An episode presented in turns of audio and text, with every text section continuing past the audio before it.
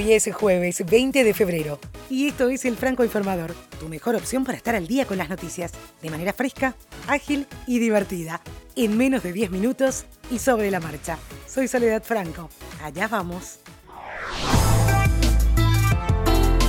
Huawei continúa con problemas en Estados Unidos. Un juez estadounidense rechazó un recurso del gigante chino de las telecomunicaciones contra una prohibición a que las agencias federales de Estados Unidos adquieran sus productos y servicios. El año pasado, Huawei había presentado un recurso de inconstitucionalidad contra la decisión del gobierno de Donald Trump de mayo de 2019 prohibiendo a las agencias federales adquirir sus equipos y servicios, así como trabajar con terceros que fueran sus clientes.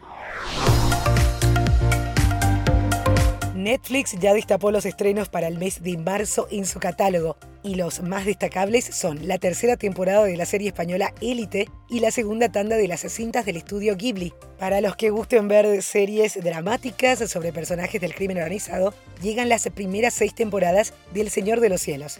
Y para los que prefieren acción, llega la saga de los Juegos del Hambre, protagonizada por Jennifer Lawrence.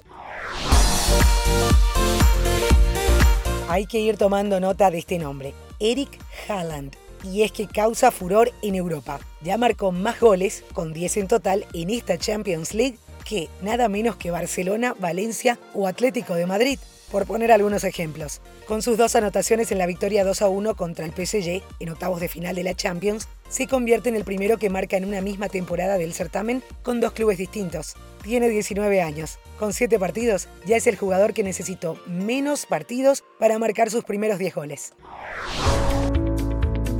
Donald Trump le habría ofrecido a Julian Assange un perdón si decía que Rusia no estaba involucrada en filtrar correos electrónicos del Partido Demócrata. Esto según le dijo a un tribunal en Londres uno de sus abogados. La publicación apareció en el diario The Guardian. El reclamo extraordinario se hizo en la Corte de Magistrados de Westminster antes de la apertura la próxima semana de la batalla legal de Assange para bloquear los intentos de extraditarlo a los Estados Unidos.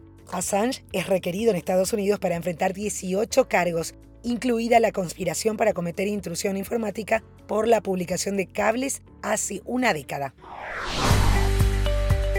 Y si tenés pensado ir a Ámsterdam, escucha esto. El municipio de Ámsterdam está prohibiendo todas las visitas guiadas a la zona roja de la ciudad a partir del 1 de abril, incluido The Fallen, la zona más grande de la ciudad.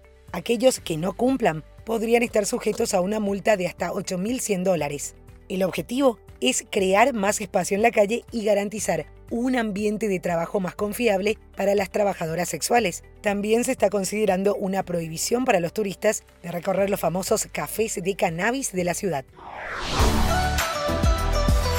Si estás escuchando el Franco Informador es porque ya te metiste al fascinante mundo de los podcasts. Y para que puedas seguir disfrutando de esta herramienta de audio digital, todos los jueves voy a contarte novedades que puedan ayudarte a descubrir más contenidos interesantes. Me encantaría que dejes un comentario en las redes para saber qué tipo de podcast escuchas y mantenerte al tanto sobre los avances. La emisora irlandesa RTE lanzó The Nobody Zone, una historia de crímenes reales ambientada en las calles de Londres, pero por primera vez para la compañía estará disponible en cinco idiomas, inglés, danés, español, alemán e irlandés. The Nobody Zone es una coproducción de Third Year Productions y se publica en Acast.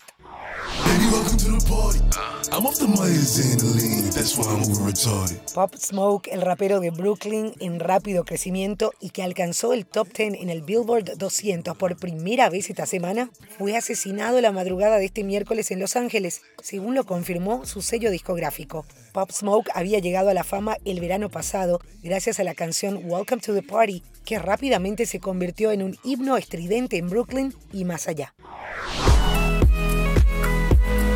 Se avecinan nuevos cambios en el navegador de Google relacionados con la sincronización de contraseñas y podemos elegir si sincronizarlas únicamente en nuestro dispositivo o bien a través de nuestra cuenta de Google. Estrenará además una serie de iconos dedicados que se mostrarán junto a cada una de estas contraseñas para ayudar a determinar si están guardadas en un dispositivo concreto o en la nube.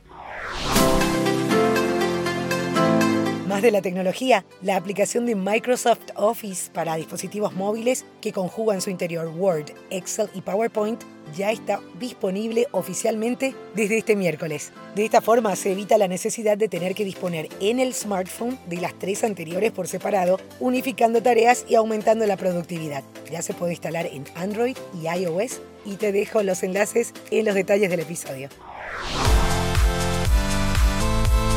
Arsene Wenger, otrora entrenador del Arsenal de Inglaterra, hoy es director de Desarrollo Mundial de Fútbol en FIFA. Desde este lugar, busca implementar una medida que cambiaría la forma en la que funciona la ley de fuera de juego, todo para darle fin a los escándalos y promover la acogida de la tecnología de video. El proyecto propone que no se anulen los goles por centímetros de diferencia, así como sucedió en el juego Chelsea vs Manchester United. El 29 de febrero en Belfast, Irlanda, se decidirá el rumbo de la medida del ex técnico francés en el momento en que la International Board o IFAB coincidan para ejecutar o descartar el cambio. Para ser aprobada, se deben completar seis votos sobre ocho posibles. De completarse los votos, la modificación entraría en vigencia el 1 de junio.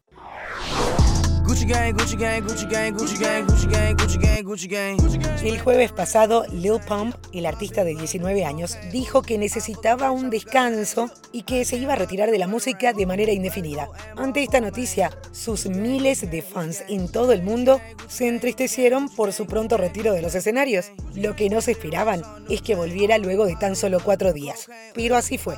Desde redes sociales como TikTok e Instagram, el músico publicó un video en el que bromeaba con su breve retiro.